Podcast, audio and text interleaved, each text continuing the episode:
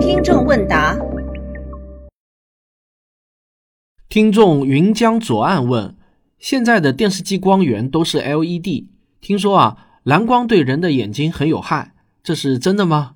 如果真是这样，买一个防蓝光的贴膜有没有用？首先祝大家国庆快乐！我是在国庆假期期间为大家录制的这期节目。那么我先用一句话回答这位听众的问题。根据我的调研呢，目前有初步证据表明，视网膜感光细胞如果过度暴露在蓝光中，有可能会触发眼睛的黄斑变性，最终导致失明。但目前市面上卖的各类防蓝光产品能够起到的心理作用远大于实际作用。如果你要买的话，我也不反对。但是呢，我也不鼓励人去买。那么为什么会得出我这样的一个建议呢？那么我先来说一下什么是蓝光。大家知道，光的颜色是由频率或者说波长决定的。一般我们把波长在四百到五百纳米范围内的光称为蓝光，它是属于光谱中能量较大的可见光。那关于蓝光有什么危害，需不需要防护？如果你在网上搜索的话，信息是极为繁杂的，各种说法呢都很不一。大多数的搜索结果啊是建议购买，包括来自于一些眼科专家的建议。但是细细分析这些信源和专家的背景，都免不了和商业利益挂上一些关系，这使得啊我对这些建议是有一定怀疑的。那在我检索到的材料中呢，有一篇美国眼科医学会官网上二零一七年八月二十四日发表的文章，我觉得呢是最具参考价值的。我让小编全文翻译了这篇文章，念出来供大家参考一下。文章是这样写的：当你盯着屏幕看，一看就是几个小时的时候，不管这个屏幕是电脑还是电视、手机或者平板，你都暴露在了来自这台设备的蓝光里。但没有科学证据表明数码设备发出的蓝光会对眼睛造成伤害。有一些人看完屏幕后会感到不适，这最有可能是数字视疲劳。美国眼科学会的发言人库拉纳博士表示：“我们中的大部分人看屏幕的时候。”眨眼的次数就会减少，这会引发眼睛疲劳和眼睛干涩。蓝光确实会影响人体的昼夜节律、自然醒和睡眠周期。白天的时候，蓝光唤醒我们，刺激着我们；但深夜暴露在太多来自手机、平板或电脑的蓝光中，会让人难以入眠。这就是库拉纳博士建议你睡前两到三小时限制自己使用屏幕的原因。许多设备都有夜间设置。可以使夜晚的蓝光曝光最小。尽管人们经常把蓝光和电脑、手机联系在一起，但最大的蓝光光源其实是阳光。其他来源包括荧光灯、节能灯泡和 LED 灯。我们接触到的来自屏幕的蓝光远远少于我们接触到的来自太阳的蓝光。库拉纳博士表示，来自屏幕的蓝光也不会比来自太阳的蓝光更具有破坏性。过多暴露在太阳紫外线中会增加患上眼部疾病的风险，比如患上白内障、眼睛发育受阻，甚至是癌症。我们对蓝光知之甚少，它所带来的影响正在被进一步研究。库拉纳博士表示，最重要的一点就是，如果没有证据表明其他来源的蓝光会更有害，就不应该采取一些针对蓝光的预防性措施。采取针对蓝光的预防性措施还为时过早，可能会产生其他预料不到的后果。有一些研究表明，儿童接触阳光不足可能会影响他们的视力的发展。最近的一项研究表明，接触阳光少也会增加青少年和年轻人近视的风险。最好的保护你的眼睛远离各种设备的蓝光产生的视疲劳的方法就是二十二十二十法则，每二十分钟。移动眼睛至少看二十英尺，也就是六米外的物体二十秒，这就是二十二十二十法则。二十分钟，二十英尺，二十秒。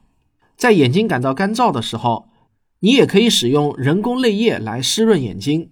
库拉纳博士建议不要选用宣称能保护眼睛抵御蓝光的眼镜，因为缺乏证据表明这类眼镜是有效的。美国眼科学会不推荐任何用于电脑使用的特殊眼镜。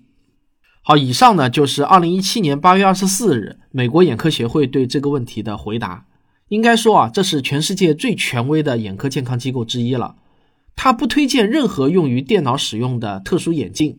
这个推荐根据上下文的意思，也同样适用于其他的类似于像贴膜这样的防护产品。不过你也要注意到，他文中说的目前没有证据表明数码设备发出的蓝光会对眼睛造成伤害。这个论断呢是在二零一七年做出的，但就在二零一八年的七月，《自然》杂志下属的开源期刊《科学报告》（Scientific Reports） 公布了美国托莱多大学的一项光学化学研究成果。论文的地址我也附在文稿中了。该研究指出啊，来自太阳和数码设备的蓝光会将眼睛视网膜中的重要分子转化成细胞杀手，这个过程会导致 AMD。AMD 就是与年龄相关的黄斑变性的缩写，而 AMD 在美国呢是致盲的首要因素。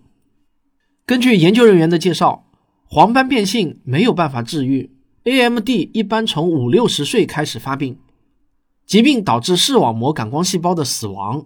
健康人的视网膜分子会感知这些感光细胞，并触发一系列的信号传递到大脑。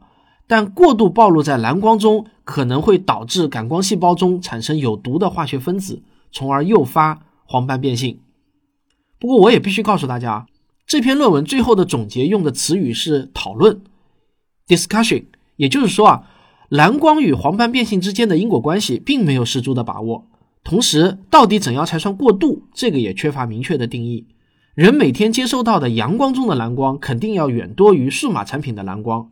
那么是不是为了避免蓝光，还要每天少出门了呢？但这样的话，又可能会产生其他一些的副作用。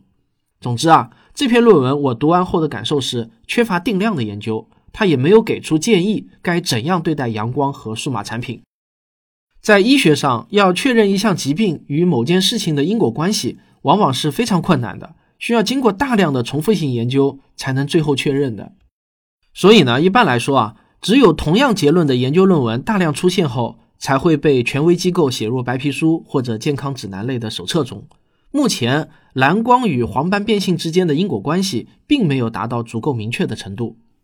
蓝光的另外一个可能的危害是，晚上接触蓝光可能导致褪黑素分泌减少，影响睡眠。所以呢，哈佛大学医学院给出的建议是，睡觉前两到三个小时就不要对着明亮的屏幕了。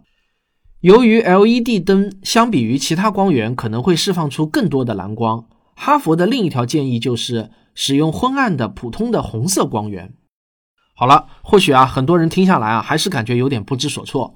确实是这样啊，关于蓝光的问题呢，确实没有办法给出一个斩钉截铁的明确的回答，各种资料呢都略有出入。那我跟你说说我个人的感受，我就是每天晚上睡觉之前要看手机的人，以前呢是看书。但是因为看书啊要开床头灯，会影响到家人的休息，所以现在呢我就改为看手机了。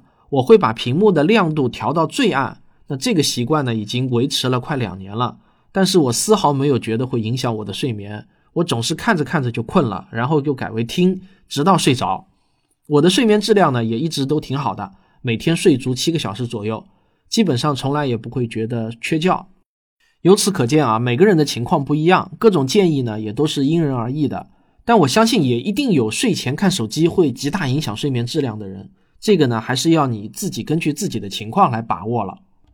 希望大家听完我今天这期节目，能收获到的一个科学思维啊，就是对于一切带有商业目的的宣传，要保持适度的怀疑和谨慎。在健康领域呢，就更要多保持一份怀疑。比如今年的诺奖颁给了癌症免疫疗法，我想呢，就一定又会有一大波打着免疫疗法旗号的商业产品冒出来了，其中肯定有很多是不靠谱或者过度宣传的。我真心希望收听我节目的听众不要盲从。还有呢，就是我们在检索资料的时候，一定要注意资料的发布时间，因为在健康领域每年都会有大量的新的研究论文出来，在这个领域必须要保持与时俱进。